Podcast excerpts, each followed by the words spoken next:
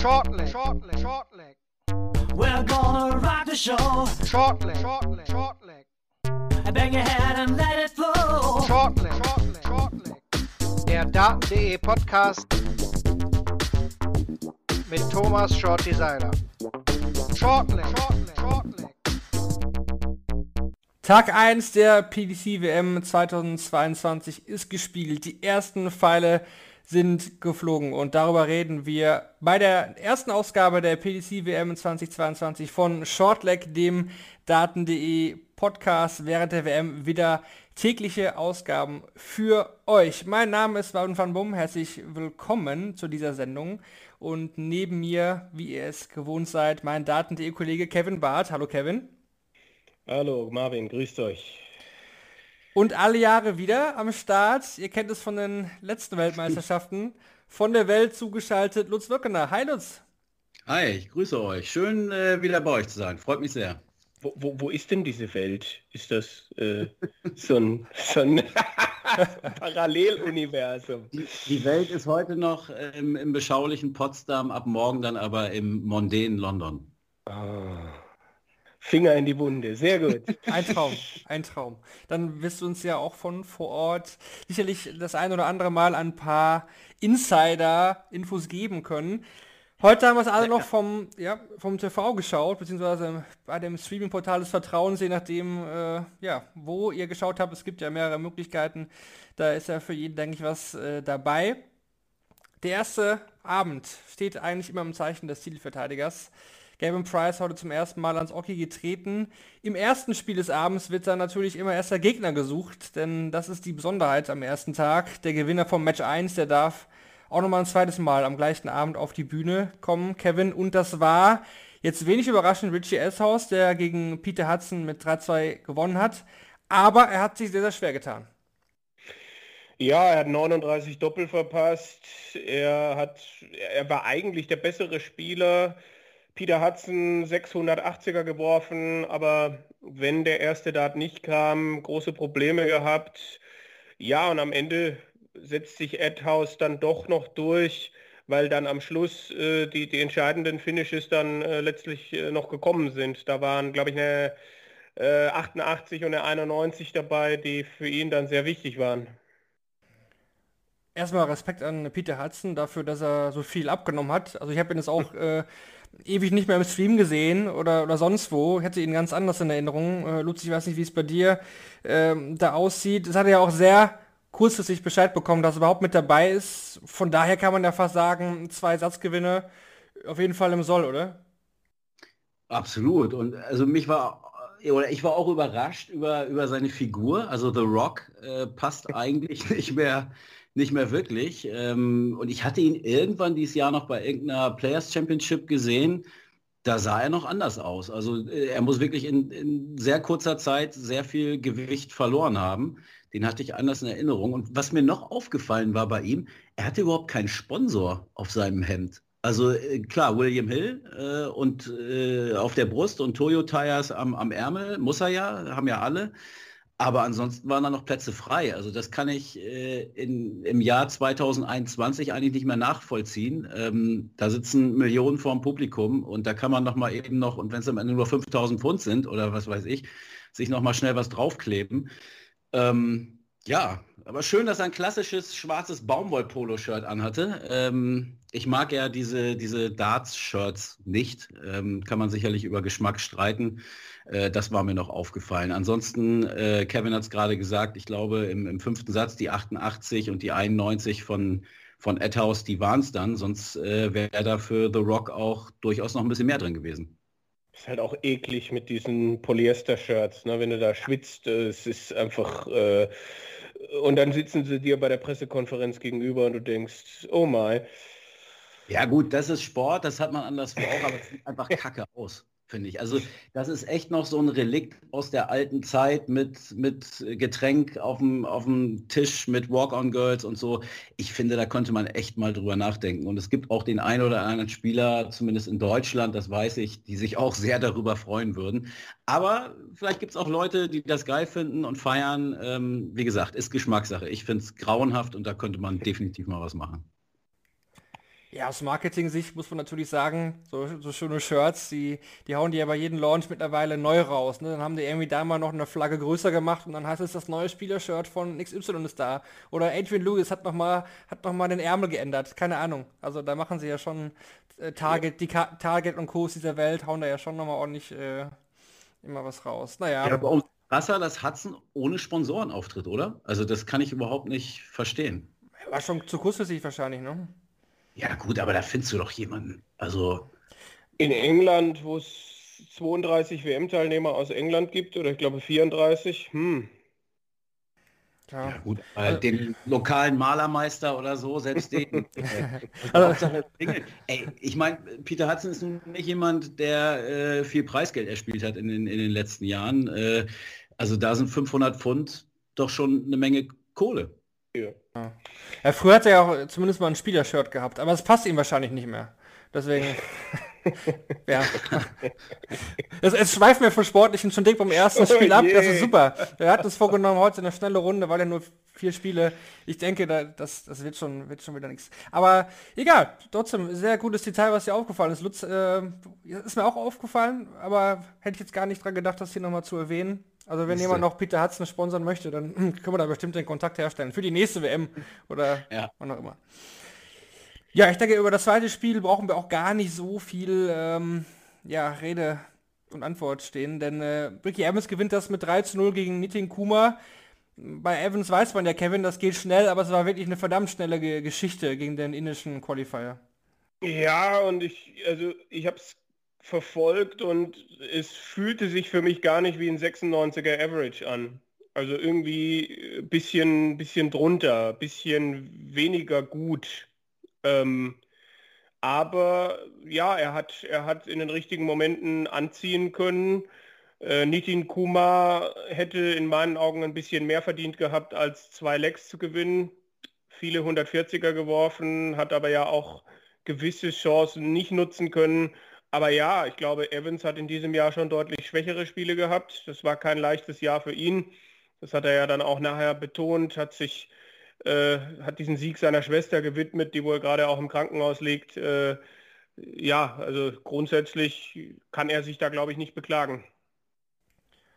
Ja, 167 hat er gescheckt, schon mal das höchste, ja, höchste Finish. Nichts, ja. Höchste Finish schon mal, äh, dieses, dieser WM ist ja noch nicht so alt. 170er Finish, mal sehen, wahrscheinlich werden wir das auch noch erleben. Äh, Lutz, äh, Walk-On von Evans natürlich auch mal so ein kleines Highlight für die Fans und den, den CR7-Jubel am Ende hat er auch noch äh, gemacht. Mhm. Also ist schon, ist schon noch, ja, eine Figur ist er schon. Ja, ist er definitiv und äh, letztlich auch glücklich. Äh, fand ich, dass das Ricky Evans war, der das erste Freilos bekommen hat. Und er hat dann mit seinem Walk-On und dann auch nach dem Match mit seiner Geste und seinen zwei ähm, äh, Checkouts, äh, einmal 167 und einmal, ich weiß gar nicht, was war es, 100, irgendwas in 130ern, glaube ich, oder so. Ähm, da hat er schon dann noch mal ein paar Höhepunkte gesetzt. Sonst ist es ja wirklich, das ist ein Match ohne Wert. Kuma jetzt zum dritten Mal dabei gewesen, dreimal 0-3 runter.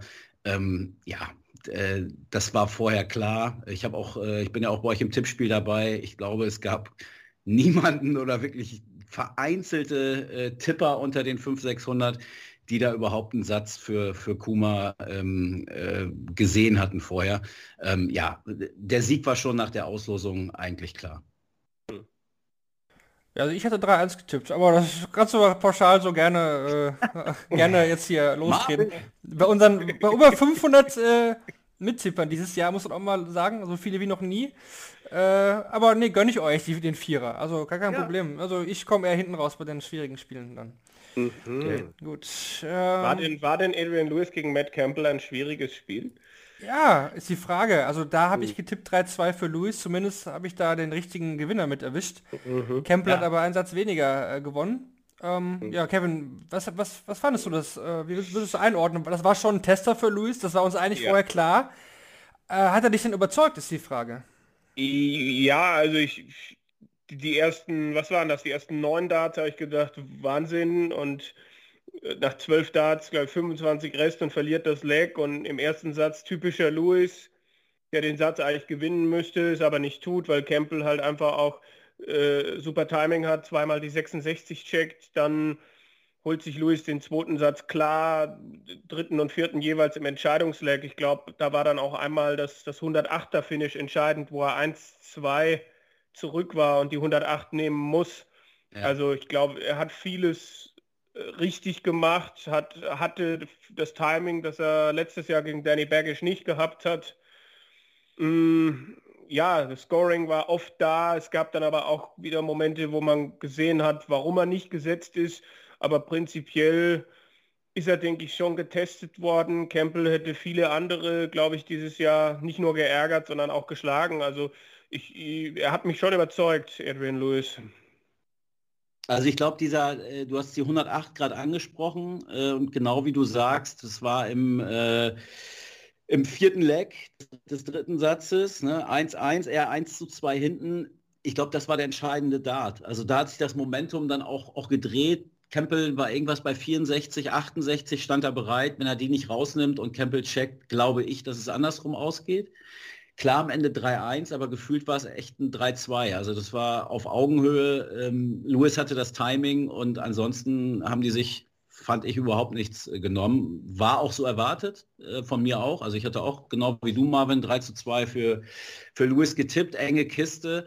Ähm, wird auf jeden Fall sehr schön jetzt äh, gegen, gegen Gary Anderson, das Match. Nicht nur so von, den, von der Überschrift her mit den beiden Doppelweltmeistern, sondern auch so leistungsmäßig. Ich sehe Anderson auch sicherlich nicht so stark, auch wenn er bei der WM immer dann nochmal wieder äh, ein, zwei Schippen draufgelegt hat. Aber ähm, das, das könnte, könnte absoluter Cracker werden, wie die Engländer immer so schön sagen. Was, was ich noch interessant fand, äh, waren noch die Aussagen von Luis, wo er nach dem Match bei Sky meinte, äh, ja, es ist ja auch nicht einfach, wenn man sein Leben lang in die Fußstapfen von Phil Taylor treten muss. Ähm, er muss doch nicht. Ja, wo ich mich auch gefragt habe, äh, wo, wo, kommen diese Gedanken her, dass er irgendwie der Nachfolger von Taylor sein, sein werden sollte oder was auch immer. Also klar, äh, er war sein Mentor lange Zeit, aber irgendwann kam ja auch die Ablösung und dies ist ja schon, oder die Loslösung, die ist ja jetzt auch schon vielleicht schon ein Jahrzehnt her. Also ähm, ich, wo das herkam, weiß nicht, wie seht ihr das? Also warum hat er das im Kopf? Wo kommt das her?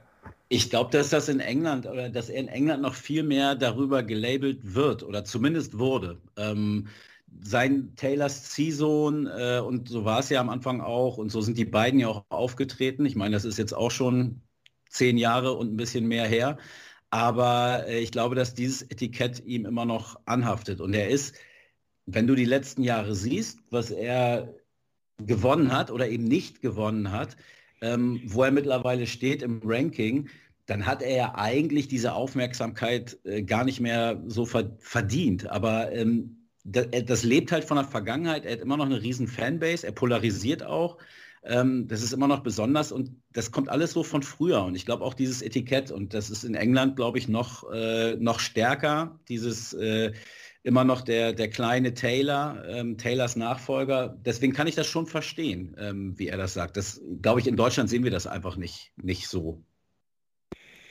Ja, aber das ist dann auch der Louis, der sich an, an solchen Dingen meisterhaft aufhängen kann. Also die, die, ne, immer wieder diese Sachen, die Geschichte mit Peter Wright, das müssen wir jetzt nicht wieder aufmachen bei den Players Championship Finals, aber das sind auch so, so, so Dinge, wo ich so denke, hey, äh, du, äh, du äh, musst einfach gucken, dass du, dass du den Kopf frei bekommst. Okay, das ist bei den Resultaten und dass er, wenn er heute nicht gewonnen wäre, hätte mindestens auf 38 abgerutscht wäre in der Weltrangliste. Ja. Das ist, das ist verständlich, dass da der Kopf nicht zu 100% frei ist. Aber das noch oben drauf laden. Also ich glaube nicht, dass Phil regelmäßig anruft und sagt, äh, Adrian, was soll denn das? Tja.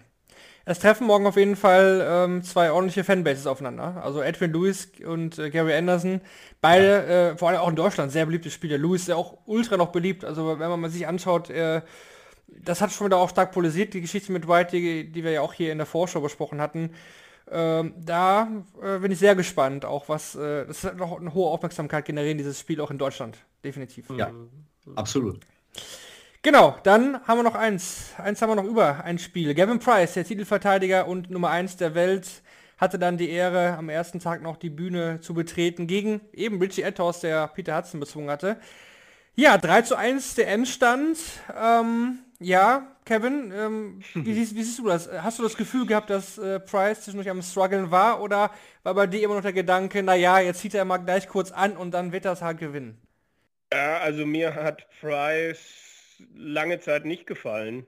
Äh, Gerade im, im ersten Satz, den er dann so, den er so wegwirft und den er auch 3-0 gewinnen kann, aber halt seine Chancen nicht nutzt und dann im zweiten Satz, ich, also ich fand ihn am Schluss total überzeugend, ne? wo er dann im dritten Satz 0-2 hinten war, das dann umbiegt und dann den, den vierten Satz in, was war es, 40 Darts gewinnt, die 130 natürlich, die, die erste 130, da stand äh, das stand Edhaus, glaube ich, auf 87 Rest und, und er macht die 130 zu.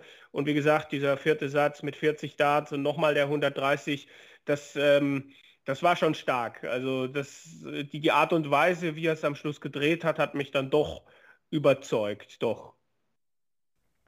Bei Price kennt man es ja, Lutz, dass er immer vielleicht in den ersten Spielen am anfälligsten ist. Das hat er oft in Interviews gesagt, wenn ich mal in so einem Turnier drin bin Jetzt ist er drin, hat er zwei Wochen Pause. Glaubst du, dass dieses Spiel überhaupt irgendeine Rolle für die Nachweihnachtszeit dann spielt? Ja, ich will noch mal kurz darauf Bezug nehmen, was Kevin gesagt hat. Ähm, also, oder auch was, was, was, du jetzt gerade sagtest. Also, man muss hier nur seine Bilanz im, im Alexandra Palace angucken. Klar ist er letztes Jahr Weltmeister geworden oder dieses mhm. Jahr. Ähm, aber vorher war er, war er katastrophal. Also, er ist ja oft früh rausgegangen. Ähm, insofern äh, kennt man das von ihm. Ich fand es heute bärenstark von ihm, ähm, weil er, glaube ich, mit dieser heftigen Reaktion des Publikums nicht gerechnet hatte. Ich das im Übrigen auch nicht. Ich auch nicht. Weil, ne? weil er auch, ähm, glaube ich, so, ein, so, eine Herangehensweise hat. Er kommt als Weltmeister und hat sich dadurch einfach Respekt verdient. Ich glaube, davon ist er ausgegangen. Dass da der ein oder andere Beruf dabei ist, äh, das hat er einkalkuliert, ganz bestimmt. Aber diese geballte Ladung Antipathie, die ihm da entgegengeschlagen ist, er hat sich ja auch gleich beim Walk-On dann den, den Finger ins Ohr gesteckt und hat darauf reagiert. Ich glaube, der war mega irritiert. Ähm, das hat ihn beschäftigt. Ich glaube auch, die Leistung im ersten Satz ähm, war zu 50 Prozent äh, dieser Reaktion der Fans geschuldet. Die anderen 50 Prozent war ein, waren ein, ein herausragend aufspielender Adhouse, äh, auch im Vergleich zu seinem ersten Match. Ähm, der hat ja alles getroffen. Das kam natürlich dann auch noch dazu. Aber sich dann da rauszukämpfen und gegen den Ali Pelli zu spielen, das ist brutal schwer. Ähm, das hätte auch echt ganz anders enden können, glaube ich. Und da ziehe ich echt den Hut. Also das ist, glaube ich, echt nicht, nicht einfach. Und er hat dann ähm, beim, äh, das war das 77er Checkout zum äh, 2 zu 1. Also bis dahin hat er ja, war er eigentlich passiv, hat darauf nicht reagiert durch, durch Gestik oder Mimik und hat sich dann entschlossen, okay, ich hau jetzt meinen Kampfschrei raus, drehe mich zum Publikum, baue mich auf und nehme diesen Fight an und, und konfrontiere die jetzt einfach mit mir, meinem Körper und meinem, meinem Selbstbewusstsein und, und gehe diesen, diesen, dieses Duell mit dem Ellie Pelli an. Und äh, ich glaube, dafür brauchst du eine Menge Mut. Also ähm, da, äh, weil es war echt, es war echt krass. Also es war ja nicht ja. nur die England-Gesänge ähm, für Ed House. Äh, es war ja jeder Fehlwurf wurde absolut abgefeiert, Buhrufe bei, bei jeder Aufnahme. Ähm, das war schon heftig. Und ich fand es echt scheiße. Also muss ich ganz ehrlich sagen, äh, dass die Adhouse feiern, Landsmann, Engländer, Außenseiter, äh, absolut, überhaupt gar keine Frage, aber Price da so runterzumachen und ich finde im Vergleich zu, weiß ich nicht, vor zwei, drei Jahren, ähm, ich fand es immer cool, was er gemacht hat, aber da habe ich das verstanden, wenn Leute das Kacke fanden. Ja, sein Gehabe und sein Getue da auf der Bühne und so. Ähm, okay, äh, aber ich finde, er hat sich echt jetzt ewig lange nichts zu Schulden kommen lassen und äh, gibt echt einen sehr guten, souveränen Weltmeister ab, der auch mal seine Klappe aufmacht und seine Meinung sagt, aber alles komplett okay und gut, finde ich. Ähm, warum? Also was, was soll das? Und finde ich nicht okay. Der Weltmeister kommt dahin, erster Abend, und dann kriegst du so eine Breitseite, gehört sich nicht meiner Meinung nach. Ja, ich denke, ich denke, das Ali Pelli Publikum ist in den letzten Jahren nie mit, mit Feinfühligkeit aufgefallen. Man hätte sich natürlich gewünscht, dass das nach Corona was anderes ist, dass die Leute froh sind, dass sie mal wieder die WM live erleben können. Aber Ich fand das bei Fallon Sherrock grenzwertig. Ich kann mich erinnern ans WM-Finale 2008, äh, nee, halt, Halbfinale 2018. Van Gerven gegen Cross, eins der besten WM-Spiele der letzten zehn Jahre. 5-5 in Sets, 5-5 in Legs und das Publikum boot Van Gerven aus im, im Sudden Death. Mhm. Das, das ist ein Feingefühl wie, wie zwei Gartenzäune. Also das ist äh, unterste Schublade. Äh, das, das ist, äh, weiß nicht, das, das äh, habe ich, hab ich auch selten. Also ich habe auch hier gesessen, als, als Price schon eingelaufen ist, äh, einmarschiert, wie auch immer, äh, habe ich gedacht, boah, da ist, ist wieder, äh, da ist wieder einiges im Argen heute. Ja, vor allen Dingen frage ich mich, Hassen die den wirklich so? Ich glaube, ich glaube nein. Ähm, es ist, glaube ich, echt so, die machen sich einfach einen Spaß aus. Also es ist irgendwie lustig, den so komplett niederzumachen und dann auch zu sehen, wie ihn das beschäftigt. Weil natürlich beschäftigt es ihn und das sagt er ja auch. Und das hat er auch heute nach dem Match nochmal gesagt. Er war dann ja sehr erleichtert, aber hat dann so einen Satz gesagt, so wie das Publikum heute drauf war, war es schwierig. Äh, und er hofft, dass sich das in den kommenden Wochen noch ändert.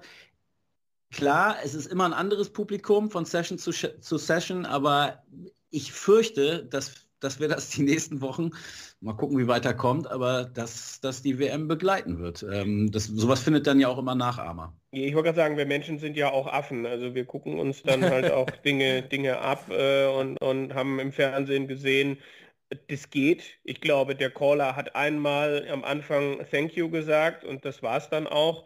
Das mhm. ist halt diese Geschichte. Ne? Man hat sich ein Publikum herangezüchtet, äh, dem man ganz, ganz viel durchgehen lässt und man schreitet da auch nicht konsequent ein und äh, dann sehen das jetzt die Leute, die vielleicht für den 27. Tickets haben genau. und denken, naja, geht ja. Dann, ja. Dann, dann, dann, gucken wir mal, wie es ist, wenn ich da bin. Nur dann wird aber wieder geboot, du. Da ja. bin ich dann der Lauteste. Da, also. Ja. ja, ist schade. Ist absolut schade. Also ich sonst das Publikum oft sehr geil und auch, auch heute Abend war, war schön, den Alexandra Palace mal wieder äh, in seiner vollen Lautstärke und ja. äh, ausverkauft äh, äh, zu sehen ähm, im Vergleich zum letzten Jahr. Aber ja, das sind dann halt so Momente, schade, echt schade. Auch lustig, wie die Experten, die Englischen, heute davon ausgegangen sind, dass Steve Beaton nicht ausgebuht wird, wenn er gegen Fallon Sherrock spielt. Ich dachte, wirklich? Wirklich? Es ist das Ali Pelli Publikum. Es ist nicht das Publikum in Wolverhampton beim Grand Slam. Ja, aber ich, das ist trotzdem spannend. Also die Frage habe ich mir auch schon gestellt. Ähm, ich glaube, das ist eins der wenigen Lose, wo die Chance besteht, dass der äh, Sherrock-Gegner nicht ausgebuht wird oder nur ganz wenig. Wir werden es sehen. Ja. Am Sonntag. Ja. Bieten oder Paul Lim. Paul Lim sind wahrscheinlich auch nicht ausgebuht. Ja, Paul Lim wird auch nicht ausgebuht. Ja, ja das glaube ich auch. Ja, wir werden sehen, äh, ob Price dann im Laufe der WM dann gegen diese Zuschauer auch ankommt. Eine gewisse Aggressivität hat er ja heute gezeigt. Die braucht er auch meiner Meinung nach, wenn er wieder Weltmeister werden will. Den Price von vor ein paar Monaten ohne diese Aggressivität fand ich nicht, war nicht Price. Und mit dir, Lutz, würde ich irgendwann, glaube ich, gerne nochmal über diese die ich schon mal hier angesprochen hatte, Diskussion äh, eingehen. Djokovic-Price-Vergleich äh, mit Anerkennung, Suche nach Anerkennung und Nummer 1 der Welt. Ich glaube, das, das, müssen wir irgendwann auch nochmal äh, machen. Na gut, ähm, ja, das, das, das gleich. Ja, ja, mach, machen wir immer mal. Ähm, jetzt aber, um das nicht zu sprengen, den Rahmen hier, kommen wir zu unseren beliebten WM-Kategorien. Wir, wir holen sie wieder aus der aus dem Schrank, aus der Kartusche zurück und natürlich jetzt die Frage an euch von den vier Spielen. Wir haben heute ja nur vier zur Auswahl. Was äh, war das Match of the Day für euch? Kevin. Äh, Louis, Louis gegen Campbell, hätte ich jetzt mal gesagt. Lutz, du gehst wahrscheinlich auf Price Etthaus, oder? Aber sowas von, ja. Also ich fand, der Abend hat sich äh, wirklich von 1 bis 4, von der Partie 1 bis zu, zum Match 4 äh, gesteigert. Äh, Edhouse gegen, gegen äh, Hudson, beide unter 85. Dann hatten wir wenigstens ein paar Highlights von, von Ricky Evans. Dann äh, Campbell gegen, gegen Lewis hat schon richtig Spaß gemacht. Und dann das letzte Match eben aufgrund dieses Kampfes gegen 3001 Mann äh, von, von Price äh, war das schon für mich der, der Höhepunkt am Ende, ja. Ja gut, äh, für mich ist Price natürlich dann auch der, der Player of the Day. Das finde ich, das kann man dann schon sagen. Ja. Und dann Lutz? Spieler des Tages für dich Gavin Price oder gehst du auf Lewis? Nee, Gervin Price, auf jeden Fall. Also kam ja, glaube ich, schon gerade in, in, meiner Stellungnahme äh, raus. Also er hat mich echt beeindruckt. Also er, und er tat mir auch wirklich leid, also muss ich echt sagen. Das, äh, wenn er da rausgegangen wäre, ähm, dann hätte er nicht, nicht nur gegen Edhouse verloren, sondern vor allen Dingen äh, gegen den Alexandra Palace. Ich fand die englischen Gesänge schon geil, aber ja, alles das andere, das, das äh, Fand ich auch gut. Und das war nur die erste Session. Ja, deswegen, äh, und an einem, an einem Mittwochabend ohne Nachmittagssession, also am Abend, ja, vielleicht sind sie dann auch mit Doppelsessions, sind sie vielleicht ein bisschen müder, die Engländer.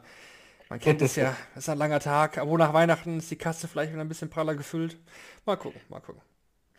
Dann kommen wir jetzt, äh, wie angekündigt in unserer Vorschau, zu einer weiteren Kategorie, die wir bei dieser WM für euch haben, oder ab sofort eigentlich im Podcast äh, bei für euch anbieten. Und zwar sind das die Useful Stats presented by Darts Oracle. Da haben wir für euch frisch vom ersten Turniertag drei spannende Stats vom Team von Darts Oracle für euch, die ich euch jetzt mal wieder dann vorlesen werde. Und die beschäftigen sich im ersten Spiel mit äh, ja, dem Auftaktspiel. Und da lautet der, der spannende Fakt, dass äh, Richie Edhouse in seinem Spiel gegen Peter Hudson 39 Darts auf Doppel verpasst hat. Seit dem neuen Format, was ja eben 2018 eingeführt wurde, also das auch in der ersten Runde im Set-Format gespielt wird, hat ein Spieler in Runde 1 noch nie so viele Darts am Doppel vorbeigeworfen. Krass. Ja, das äh, zum ersten Spiel des Abends. Dann haben wir noch zwei Facts zum Spiel Price at House. Der erste lautet, nachdem Gavin Price gegen Richie Attos 0 zu 2 im dritten Satz zurücklag, hat er die nächsten sechs Legs bis zum Matchgewinn in 81 Darts gewonnen. Das entspricht einem Average von 111,33 Punkten. Ich wollte gerade anfangen zu rechnen. ich auch. um, das bestätigt aber einfach das, was du auch gesagt hast, Lutz oder Kevin auch, dass er uns hinten raus echt gut gefallen hat. Ne? 111 ja. ist natürlich schon, schon echt ja. stark.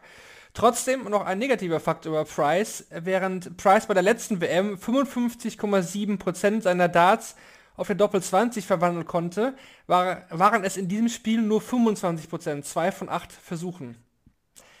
Da hat er auf jeden Fall noch Luft nach oben auf der Doppel 20. Sag mal, was, wo kommen denn diese Zahlen jetzt her? Darts Orakel, also ich, ich bin schwer begeistert gerade, weil das Match ist jetzt wirklich noch nicht lange her. Ähm, auch das, das letzte jetzt. Wie, wie kann ich denn so schnell solche äh, wirklich abseitigen Statistiken raus? Was haben die denn für ein Programm? Das ist ja geil. Das würdest du gerne wissen. Ich, ja. ja. ich weiß es auch nicht. Also die, äh, tja, also ich will jetzt nicht hier, äh, oder bin, bin nicht beauftragt worden, hier den neuen Premium-Partner äh, von Shortleg zu featuren, aber das interessiert mich wirklich. Kommen die aus Deutschland oder wo, wo sitzen die?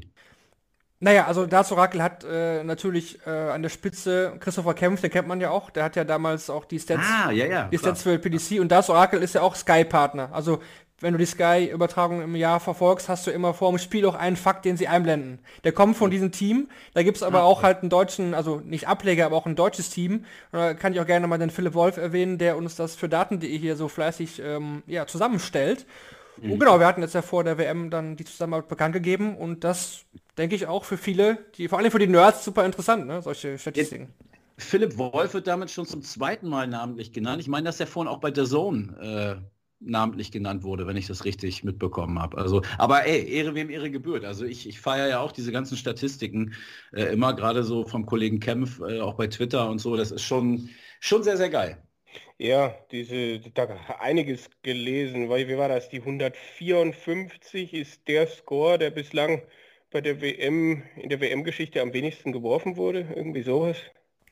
Also er hat, er hat glaube ich, der Kempf hat ja letztens auf Twitter gepostet, er hat alle einzelnen yeah. Darts der ganzen Weltmeisterschaft, ich glaube PDC und WDF, also er hat jeden einzelnen Dart, wenn du fragst, äh, oh, am, am 1. Januar 2002 äh, um 11 Uhr äh, abends, um 11.57 Uhr, welcher Dart ist dann wo reingeflogen? Das kann er dir einfach beantworten. Also äh, das ist schon, okay. schon geil. Okay, äh, ja, damit ist Tag 1 schon mal abgeschlossen, aber wir blicken natürlich auch jetzt auf den zweiten Tag voraus, der uns dann morgen erwartet. Zum ersten Mal dann zwei Sessions. Am Nachmittag stehen folgende Partien auf dem Programm. Ich lese sie einmal vor. Wir haben Steve Lenn gegen Madas Rasma, Scott Mitchell gegen Chris Landmann, Chess Barstow gegen John Norman Jr. und Daryl Gurney trifft auf Ricky Evans. Äh, kurze Einschätzung von euch, Kevin. Ähm, Mitchell Landmann finde ich eigentlich ganz interessant, weil es so ein altes Mhm. Video-WM-Duell ist. Äh, Barso und Norman Junior haben ja gesagt in der Vorschau auch schon, da bin mal gespannt, wie der Kanadier sich benimmt. Und, und du hattest ja auch gesagt, Gurney, ähm, von dem erwartest du es nicht so viel. Glaubst du, dass Evans, wenn er so spielt wie heute, da vielleicht sogar was anrichten kann? Äh, ja, halte ich nicht für ausgeschlossen. Ich, also das, das ist für mich auch ein Spiel, was, was auch über fünf Sätze gehen kann. Ich sehe Gurney leicht vorne, aber würde mich nicht wundern, wenn das in die andere Richtung geht. Also bei Gurney, der hat ja dann zuletzt dann doch noch mal ein bisschen Selbstvertrauen tanken können bei den Players Championship Finals. Ähm, und der weiß, glaube ich, auch, was die Stunde geschlagen hat, dass er aus den Top 16 gefallen ist. Und äh, das ist, das ist, da bin ich sehr gespannt, definitiv. Ich meine, Evans hat jetzt schon mal Bühnenluft geschnuppert. Und äh, ich, glaube nicht, dass das irgendwie in eine Richtung ein 3 zu 0 geben wird. Das glaube ich nicht. Äh, Lutz, deine, deine Einschätzung zur Mittagssession, du wirst sie ja vielleicht dann äh, nicht sehen, wenn du im Flieger bist Ja. oder so.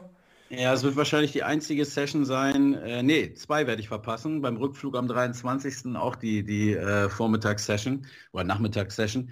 Ähm, genau, ich werde es nicht sehen können. Ich finde die Session für, für eine frühe Session gar nicht so schlecht. Ähm, bei Gurney sehe ich es ähnlich wie, wie Kevin. Also bis vor sechs Wochen, acht Wochen wäre Gurney für mich der äh, nach Glenn Durant der zweite gesetzte Spieler gewesen, der sicher rausgeht ähm, hat jetzt aufsteigende Form, ähm, was mich sehr verwundert hat, aber das muss man äh, einfach konstatieren, das ist so und insofern wird das, glaube ich, eine enge Kiste gegen Ricky Evans, das kann echt in beide Seiten, äh, beide Richtungen gehen. Aufgrund der Form zuletzt würde ich dann doch glauben, dass Gurney nochmal die dritte Runde erreicht. Len gegen Rasma finde ich geil. Ähm, für mich auch überhaupt nicht vorhersehbar. Das kann auch von der Qualität her ein richtig gutes Match werden. Guter Opener morgen. Und ich oute mich jetzt. Ich bin ja bekannt als der, wie sagst du immer, äh, Marvin, der, der Waiter. Der Der Wait Waiter, der Waiter, ja. Mhm. es gibt aber wirklich noch Spieler, die ich noch weniger mag. Und einer spielt morgen, Scott Mitchell, kann ich nicht sehen. Kann ich nicht zugucken, finde ich schrecklich und schlimm. Oh, ähm, ja, schon bei der, also damals Lakeside, äh, da habe ich ihn irgendwann mal das erste Mal gesehen und dachte, ey, was für ein unsympathischer Typ. Aber, ey, also ich, ich kenne den Mann nicht, ja. Also jetzt nicht äh, irgendwie rumerzählen, der Böckener sagt hier, das ist ein Arschloch oder so. Äh, keine Ahnung. Nur aus der Ferne äh, so ähm, komme ich nicht drauf klar. Mag ich einfach nicht. Insofern äh, hoffe ich da auf, auf Landmann. Okay, das zum Nachmittag. Dann wird es richtig spannend, zum ersten Mal aus äh, deutscher Sicht dann in der Abendsession.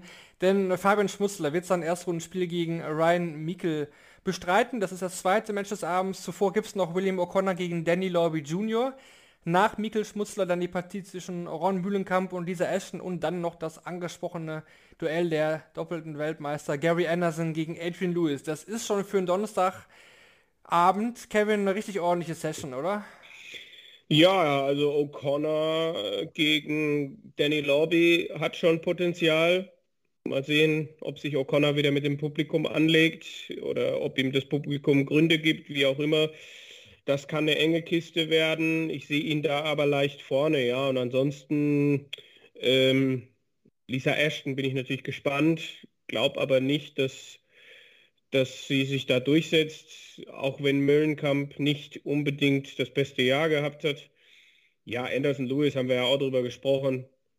Das hat, das, das kann über fünf Sätze gehen, definitiv. Also und, und ich denke, über Fabian Schmutzler reden wir nochmal äh, jetzt quasi gesondert. Also ich, da bin ich sehr gespannt. Das ist da, überhaupt keine Ahnung, was ich da zu erwarten habe. Ne? Ryan, Ryan Meikle glaube ich auch, dass, dass der riesig Druck hat, weil da geht es um die Tourkarte und hat bei der WM noch kein Spiel gewonnen. Dritte WM-Teilnahme äh, ist für mich aber auch echt, echt schwierig einzuschätzen.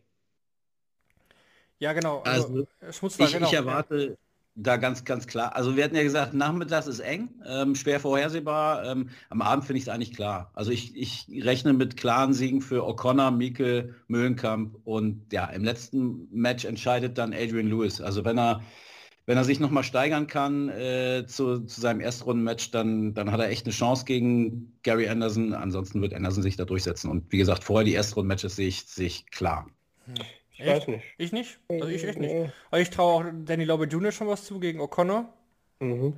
Ja, O'Connor zuletzt aber auch stark gespielt. Ja, aber Bühne, also weiß ich nicht. Äh, Lobby Jr. fand ich eigentlich immer gut bisher, was ich gesehen habe auf der Bühne. Aber mal, mal sehen, Ashton glaube ich auch nicht, dass sie gewinnt, aber dass sie schon Mühlenkamp, ich finde, der ist auch schon anfällig. Also klar, der scheint irgendwie bei der WM immer ein bisschen besser zu spielen als sonst, aber irgendwie, pff, ja, Ashton ist, ist trotzdem nicht wahrscheinlich nicht gut genug. Aber da wird es auch wieder sein, wenn die, wenn die Fans so wie heute drauf sind und da sich voll auf Lisa Ashton Seite stellen, will ich auch erstmal sehen, wie Mühlenkamp damit klarkommt.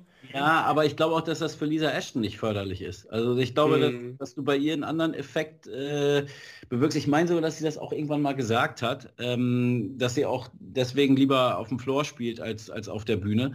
Ähm, ich glaube, dass sie einfach vom, vom Typ her auch nicht jemand ist, äh, den das dann nochmal beflügeln kann, sondern dass das vielleicht eher hemmt. Und ähm, dann wird das, glaube ich, von der Qualität her morgen äh, Mühlenkamp Ashton, glaube ich, nicht so dolle. Und ich sehe sehe Mühlenkamp da schon, schon deutlich vorn. Aber ey, ich lasse mich gerne eines Besseren belehren. Also gerne ein 3 zu 2 für Ashton äh, wäre ich, wär ich auf jeden Fall für zu haben. Mhm. Mm, Und du, du traust Schmutzler äh, nicht zu, du sagst einfach, er soll einfach genießen, wie wir auch schon hier in der Vorschau gesagt haben, einfach schauen, was geht. Wir erwarten hier von ihm Ja. ke keine großen Averages, aber du sagst äh, von vornherein, du glaubst, dass er keine Chance hat? Nein, ich sage nicht, dass er keine Chance hat, aber ich, äh, ich glaube, ein Fehler wäre bei dem Medienrummel, den der mitbekommen hat jetzt in den letzten Wochen. Und äh, ich habe einen ganz guten Draht zu der, zu der Familie, die machen das auch sehr cool. Ich finde auch super, wie er damit umgeht, aber das Falscheste, was, was wir Medien jetzt machen könnten, ist, den jetzt schon bevor der überhaupt das erste Mal im TV gespielt hat, bevor der das erste Mal auf einer großen Bühne gestanden hat, das ist sowieso alles ist das erste Mal für ihn, den so abzufeiern. Und äh, ich habe echt versucht bei der ganzen Berichterstattung, wir haben auch einige äh, Texte zu ihm gemacht und ein großes Interview geführt und so weiter, aber da echt einfach nur ihn erzählen zu lassen und nicht irgendwelche Sachen Richtung, das ist die Deutschlands Star-Zukunft oder ne, das Riesentalent oder sowas. Lass uns den erstmal spielen lassen. Äh, ich glaube, alles ist, ist völlig nichtig, was der bislang vorher gemacht hat, weil morgen ist eine völlig andere Lage. Da, also ähm, der Plan war ja auch, dass sie möglichst zwei oder drei Tage vor dem ersten Match schon äh, in London sind und sich so ein paar Sessions da angucken können. Weil das ist, glaube ich, das Allerwichtigste, dass du ähm, das ein, zwei Mal erlebt hast, wie laut das ist, wie die Fans sind der hat ja auch noch nicht, weiß nicht, UK Open oder sowas gespielt, ja, äh, oder, European Tour oder irgendwas. Das, das kennt der ja alles nicht. Und deswegen war jetzt die, die äh, Ansetzung für ihn, glaube ich, ein bisschen unglücklich, dass er direkt am zweiten Abend muss. Der hätte sich lieber ähm, ähm, ein bisschen akklim akklimatisiert noch. Ähm, er wird das morgen meistern. Also er ist ein, ein guter Typ und er hat da auch Bock drauf. Aber ich will jetzt da keine Erwartungen schüren und sagen, ja, ey, der hat eine Riesenchance da und so. Ähm, vielleicht hat er sie, umso schöner. Ich bin der Erste, der sich äh, morgen für ihn freut, wenn er da äh, zwei Sätze gewinnt oder am Ende sogar das Match gewinnt. Äh, der kann nur gewinnen morgen. Also der, was anderes kann eigentlich gar nicht, gar nicht passieren. Ja, definitiv. Also ich glaube, äh, es ist, es ist, er hat mit Sicherheit den Vorteil, dass, äh, also es gibt Medienrummel, ganz klar, aber ich habe das bei Max Hopp damals ganz anders erlebt. Also als, als Max Hopp mit 16 zweitjüngster WM-Teilnehmer war, äh, waren die Erwartungen in meinen Augen größer, als sie jetzt bei Fabian Schmutzler sind. Aber Ja. Kevin, damals bei Max war das eine Darts-Community, die doch viel kleiner war. Jetzt sitzen morgen Abend ich, das x-fache an, an, an Zuschauern äh, ähm, vor dem Fernseher. Ich glaube nicht, dass bei Max Hopp damals, müsste man mal nachschauen, aber die großen Medien sofort damals eine, eine Geschichte gemacht hatten. Und wenn, dann war das eher so äh, hier in der lustigen Sportart mit diesen komischen Leuten da auf der Bühne, äh, da ist jetzt irgendwie ein deutscher Teenager dabei. Und das, Jetzt ist ja wirklich richtig, ich meine, Schmutzler äh, bei Eintracht Frankfurt, ja, also der ist nicht mehr über äh, äh, das goldene Eck, irgend so Kneipe dazu gekommen, sondern das ist ja eine ganz andere Biografie. Ähm, das ist, das hat sich so verändert, finde ich, Darts in Deutschland. Und der hat jetzt gleich eine viel größere Bühne, als Max es damals hatte. Für, für dich, weil du immer in diesem Darts, in dieser Darts-Community drin warst, auch damals schon, äh, fühlt sich das wahrscheinlich ähnlich an. Aber ich glaube, diese, diese breite Masse, ähm, das, was Fabian auch so erzählt hat, wer ihm alles geschrieben hat und wie viele Leute und so, ich glaube, damals haben das gar nicht so viele mitbekommen. Ähm, ja, den Nachteil hat er natürlich jetzt, dass es äh, Social ja. Media heute einen ganz anderen genau. Stellenwert hat, definitiv. Ähm, äh, ja, also ich glaube aber halt jetzt, dass, dass Max äh, sehr schnell zerrissen wurde. Ne? Und ich glaube, dass das bei Fabian morgen viel schief gehen kann und dann nicht irgendwie zu lesen sein wird, dass er irgendwie äh, äh, enttäuscht hat oder sich blamiert hat oder sonst was. Ne? Ja, es ist ein riesen, riesen Ding, dass der da morgen überhaupt steht. Ich meine, ja, vor drei Jahren Weihnachten hat er sein erstes E-Dartboard bekommen und seinen ersten Fall geworfen. Genau. Drei Jahre später steht er da oben. Wie er sich jetzt auch qualifiziert und so, wissen ja die Hörer auch alle, wissen wir alle. Das ist einfach eine unglaubliche Geschichte und ey, wenn der das morgen gewinnt und spielt dann Freitagabend gegen Peter Wright, Peter Wright ja. also die Einschaltquote möchte ich gerne mal sehen, aber man darf jetzt eben nicht davon ausgehen oder ähm, auch, so, auch so dahinschreiben oder so, würde ich ein bisschen unfair ihm gegenüber finden, äh, ihm sowas auf, aufzubürden. Aber natürlich hat er eine Chance, klar. Also er, ich finde, es ist ein schweres Los ähm, mit, mit Mikel.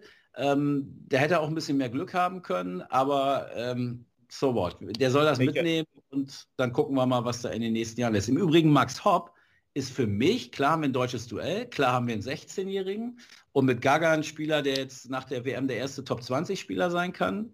Aber für mich ist die deutsche Geschichte bei dieser WM Max Hopp.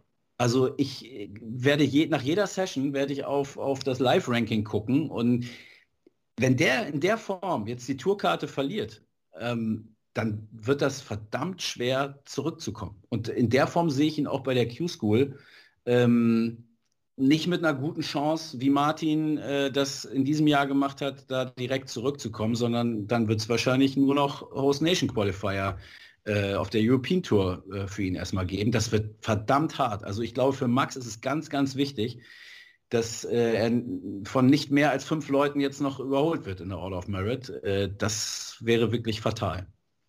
Ja, äh, ich, ich, ja, also hm, ich, ich, glaube, ich glaube, dass er jetzt die, die Zeit aktuell auch gut nutzen kann. Ich erinnere mich an die WM, was waren das, 18, die er auch schon mal verpasst hatte. Und danach, das war quasi der Startschuss zu diesem großartigen Jahr 2018. Aber du hast natürlich ja. recht, der Verlust der Tourkarte ist genau etwas nochmal etwas anderes, definitiv, klar. Wenn die Tourkarte weg ist, dann hat er gar nicht die Chance, äh, nochmal so durchzustarten. Dann, äh, also das wird echt, echt schwierig. Und da drücke ich ihm die Daumen, dass, ja, natürlich. dass er die also, behält und dann die Chance hat, im nächsten Jahr wirklich äh, den, den Turnaround zu schaffen und, und wieder zurückzukommen. Ja, definitiv. Ja. ja, Wahnsinn. Also was ist da alles für für Geschichten gibt. Und, und wen, wen hättest du dir für Fabian Schmutzler gewünscht von den Pro Tour Qualifiern? Das, das würde mich interessieren, wenn Ryan, Ryan Meikle, wenn ich mir das so angucke, der ist seit sechs Jahren Profi, ja. der gewinnt regelmäßig auf der Development Tour, jetzt darf er sie nicht mehr spielen. Bestes Resultat, irgendwie ein Achtelfinale bei den Players Championship Finals, ansonsten nie bei der, also dritte WM, noch kein WM-Spiel gewonnen, gegen Yuki Yamada 1 zu 3 verloren, gegen irgendwen anders, äh, Nick Kenny war es, glaube ich, auch 0-3 verloren. Also wen, wen, hättest du dir stattdessen, also ich will jetzt nicht sagen, ne, ich bin, bin auch weit weg zu sagen, Fabian hat jetzt hier irgendwie einen, einen äh, weiß ich nicht, einen total, also den er schaffen muss oder das, das, das bin ich ja auch weit weg davon. Ne? Ja, wir wissen halt überhaupt nicht, was der da morgen bringen kann, wie der auf diese ganzen, wie er aufs Publikum reagiert. Sowas kann natürlich beflügeln, sowas kann auch hemmen, haben wir gerade bei Lisa Ashton auch schon gesagt. Und das weiß er selber ja auch nicht, weil er in dieser Situation noch nie war. Oder auch die Aussicht auf nochmal 7500 Pfund. Der Junge ist 16. Also ja äh, wenn ich mit 16 8000, weiß nicht, wie viel sind es äh, umgerechnet, 8000, 9000 Euro, mhm. äh, das würde mich auch vielleicht ein bisschen beschäftigen. Ähm, und alles, was so dazukommt. Äh, auf einmal gucken da irgendwie Millionen Leute zu, wie ich meine, meine Pfeile schmeiße. So. Das. Wir müssen sehen, wie er darauf reagiert. Ich finde es einfach nicht prognostizierbar. Und zu deiner Frage, also ich hätte ihn lieber gegen Mühlenkamp gesehen oder gegen, wenn wir jetzt morgen mal nehmen, natürlich am liebsten gegen Scott Mitchell. oder, gegen, oder Jason Lowe. Jason Lowe hast du ihn auch gerne gesehen, ne? Ja, genau, Jason Lowe. Ähm, ja, also ich, ich glaube, es gibt einige. Da könnten wir jetzt äh, äh, die, die ganzen äh, Ansetzungen durchgehen. Da würde ich noch sicherlich den einen oder anderen finden. Ich weiß, Ryan Mikkel bewerte ich auch immer ein bisschen über. Ähm, ich finde den eigentlich ziemlich talentiert und hat eine Menge Potenzial, aber du hast recht, auch gerade so wie du es äh, nochmal runtergebetet hast, er hat das bislang vielleicht noch nicht so bestätigen können. Ähm, vielleicht ist das ja auch ganz gut, also wenn ich den dann höher einschätze, als er dann tatsächlich ist. Okay. Ein, ein Fakt, der nochmal pro Lutz spricht, das äh, liest man auch bei uns in den News äh, mit der Vorschau auf morgen. Ryan Michel hat in diesem Jahr eine Doppelquote auf der Tour von 41,6 Prozent und ist damit äh, sehr, sehr weit vorne, hat beispielsweise einen besseren Wert als Peter Wright. Das spricht schon für ihn, aber er spielt halt auch um die Tourkarte. Das hatten wir. Und genau, ne? also das ist halt, wenn er verliert, tschüss. Und ich kann mich erinnern, ähm, dass heute Abend auch ein Kommentator gesagt hat, dass Richie Edhouse auf der Tour eine Doppelquote von über 40 Prozent hat. Und dann ist das das erste Spiel auf der WM-Bühne und dann haut er da 39 Stück vorbei. Es kann natürlich auch Fabian passieren. Wir erinnern uns, was der auf der Development Tour alles weggecheckt hat. Dieses Timing, da bin ich sehr gespannt, wie das auf der Bühne funktionieren wird und, und äh, er sagt ja auch selber, er ist, er ist ein ruhiger, er ist nicht derjenige, der, der, wenn er verloren hat, irgendwie ausrastet und Sachen durch die Gegend wirft und so. Und da bin ich, bin ich trotzdem, das hast du natürlich recht, bin ich sehr gespannt, wie er mit dieser, mit dieser ganz neuen Situation auf der Bühne umgeht. Ja. Aber er hat bislang auch so die Sachen, die jetzt völlig neu waren für ihn in den letzten Tagen und Wochen, hat er auch sehr souverän gemacht. Also inklusive irgendwelcher TV-Interviews und sonst wie. Also ich weiß nicht, als ich das Interview mit ihm hatte, da habe ich ihn von den, was war das, Deutschhausaufgaben äh, geholt, hat er auch so erzählt. Ähm, aber der hat das so souverän gemacht. Ne? Also der hat zum ersten Mal ein großes Interview gegeben und da gibt es ganz andere, ähm, die da viel aufgeregter sind und einen trockenen Mund haben und da nichts mehr rauskriegen. Und der ist, also, ich weiß nicht, bei DPA, die ist, glaube ich, heute gelesen, äh, die hatten auch eine längere Geschichte über ihn gemacht. Ähm, äh, und da stand auch drin, dass, dass deutsche Spieler ihn den ältesten 16-Jährigen der Welt nennen oder auf der Tour nennen oder sowas in, in der Richtung irgendwie. Also der ja. ist schon sehr, sehr weit. Und, und insofern würde ich mich nicht wundern, wenn er es morgen äh, da auch echt souverän macht. Und, aber man weiß es halt nicht. Genau. 16 Jahre. Also, er ist ja eigentlich fast erst 15. Ich meine, der ist ja seit ein paar Wochen erst 16. Und dann, ja. ist, dann springt der Schalter halt von 15 auf 16, aber nur weil der Schalter irgendwie umspringt äh, auf, wegen einem Datum, äh, hat man ja nicht automatisch über Nacht mehr Reife. Also das ist schon, schon heftig für 16 Jahre. Ja. ja. ja. Okay. Äh, weil wir jetzt schon recht lang sind, ganz schnelle Frage nur. Ich will nur einen Namen hören, Kevin. Wer macht's, Anderson oder Lewis? Anderson. Lutz, wer macht's, Anderson oder Lewis? Anderson. Zweimal Anderson, okay. Dann, also, würde mir auch äh, gefallen, gefallen. als, äh, als zugegebener Anderson-Fan, aber man weiß halt nicht, was man von Gary bekommt. Mal gucken, aber ich freue mich einfach auf eine geile Partie. Also äh, äh Luis war ja auch wieder sehr emotional heute, so ein paar Schreie hat er losgelassen. Obwohl die ja. beiden kommen ja eigentlich ganz gut klar. Äh, deswegen, ich, ich, ich hätte Bock auf fünf Sätze und Drama. Das, das, ja. ist, das, ist, das ist halt auch der Kampf der Akzente. Ne? Also äh, Louis, der, der da so mumbelt und macht und tut und äh, Gary Anderson, bei dem du ja auch gucken musst, ob du ihn verstehst. Und vielleicht können die sich anschreien und keiner versteht den anderen. Ja, mal, mal, sehen. Ja, ähm, letzte Sache noch für diese Folge. Wir haben ja Umfragen jetzt immer durchgeführt mit euch, mit der Community. Ja. Und da hatten wir ja auch gefragt, äh, bezüglich unserer Vorschau-Frage, ähm, oder Folge. Was glaubt ihr denn? Wer wird Weltmeister? Und da habe ich jetzt die Ergebnisse für euch. Danke fürs fleißige mit Abstimmen. 29% sagen, Gavin Price wird seinen Titel erfolgreich verteidigen. Auf Michael van Gerven haben immerhin 24% getippt und jeweils 17% auf äh, Peter White und Johnny Clayton. Der Rest ist so ein bisschen vernachlässigbar. Äh, äh, ja, der erste Schritt ist getan, würde ich sagen, von Gavin Price. Auch heute werden wir natürlich wieder eine Frage stellen Und zwar, ja, eine, eine ganz kurze, knackige Abstimmung. Wer gewinnt denn? Fabian Schmutzler oder Ryan Meikle? Ihr könnt dann in den Shownotes bei Spotify wieder abstimmen. Äh, wir werden es morgen dann auch hier dann mal prüfen, wie gut denn unsere Community da im Einschätzen ist. Ja, ich würde sagen, für, für den ersten Tag haben wir noch ordentlich äh, schon ja besprochen. Die einge eingepeilten 30 Minuten haben wir knapp überschritten. Äh, Sorry. Aber, aber, es war ja, es war ja klar, wenn der, wenn der Wöckener mit dabei ist, dann musste das ja so kommen. Ja, egal. Nee, Lutz, vielen, vielen Dank fürs dabei sein. Ähm, okay, danke. Kevin, dir natürlich bitte. auch gute Reise nach London. Ja. Ja, ich hoffe, ich bin pünktlich da morgen. Also spätestens zum Schmutzler-Match äh, muss ich äh, da sein. Das würde ich mir sonst nicht verzeihen. Ja. Er war bestimmt richtig. genau, wahrscheinlich. Ich habe heute auch ein Bild gesehen, wo er mit Paul Lim auf einem Bild war, der jüngste und der älteste Teilnehmer. Ja, hat er mir auch geschickt. Ja, ja, habe ich auch. Sehr cool. Also ich glaube, es hat ihn auch sehr gefreut, ähm, dieses Foto machen zu dürfen.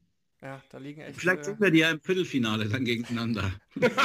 oh, ja, wir das... wollten ja keinen Druck aufbauen. Stimmt, das wollten wir nicht. Aber was wir jetzt wollen, ist äh, ja, die Türe zumachen für heute. Tag 1 ist vorbei, wir haben es besprochen. Morgen Abend hören wir uns dann wieder oder je nachdem, wann ihr die Folge hört. Morgens, mittags, abends. Hauptsache schaltet ein wieder bei Shortleg morgen, dem Daten.de Podcast. Bis dahin, alles Gute. Ciao. Tschüss. Tschüss.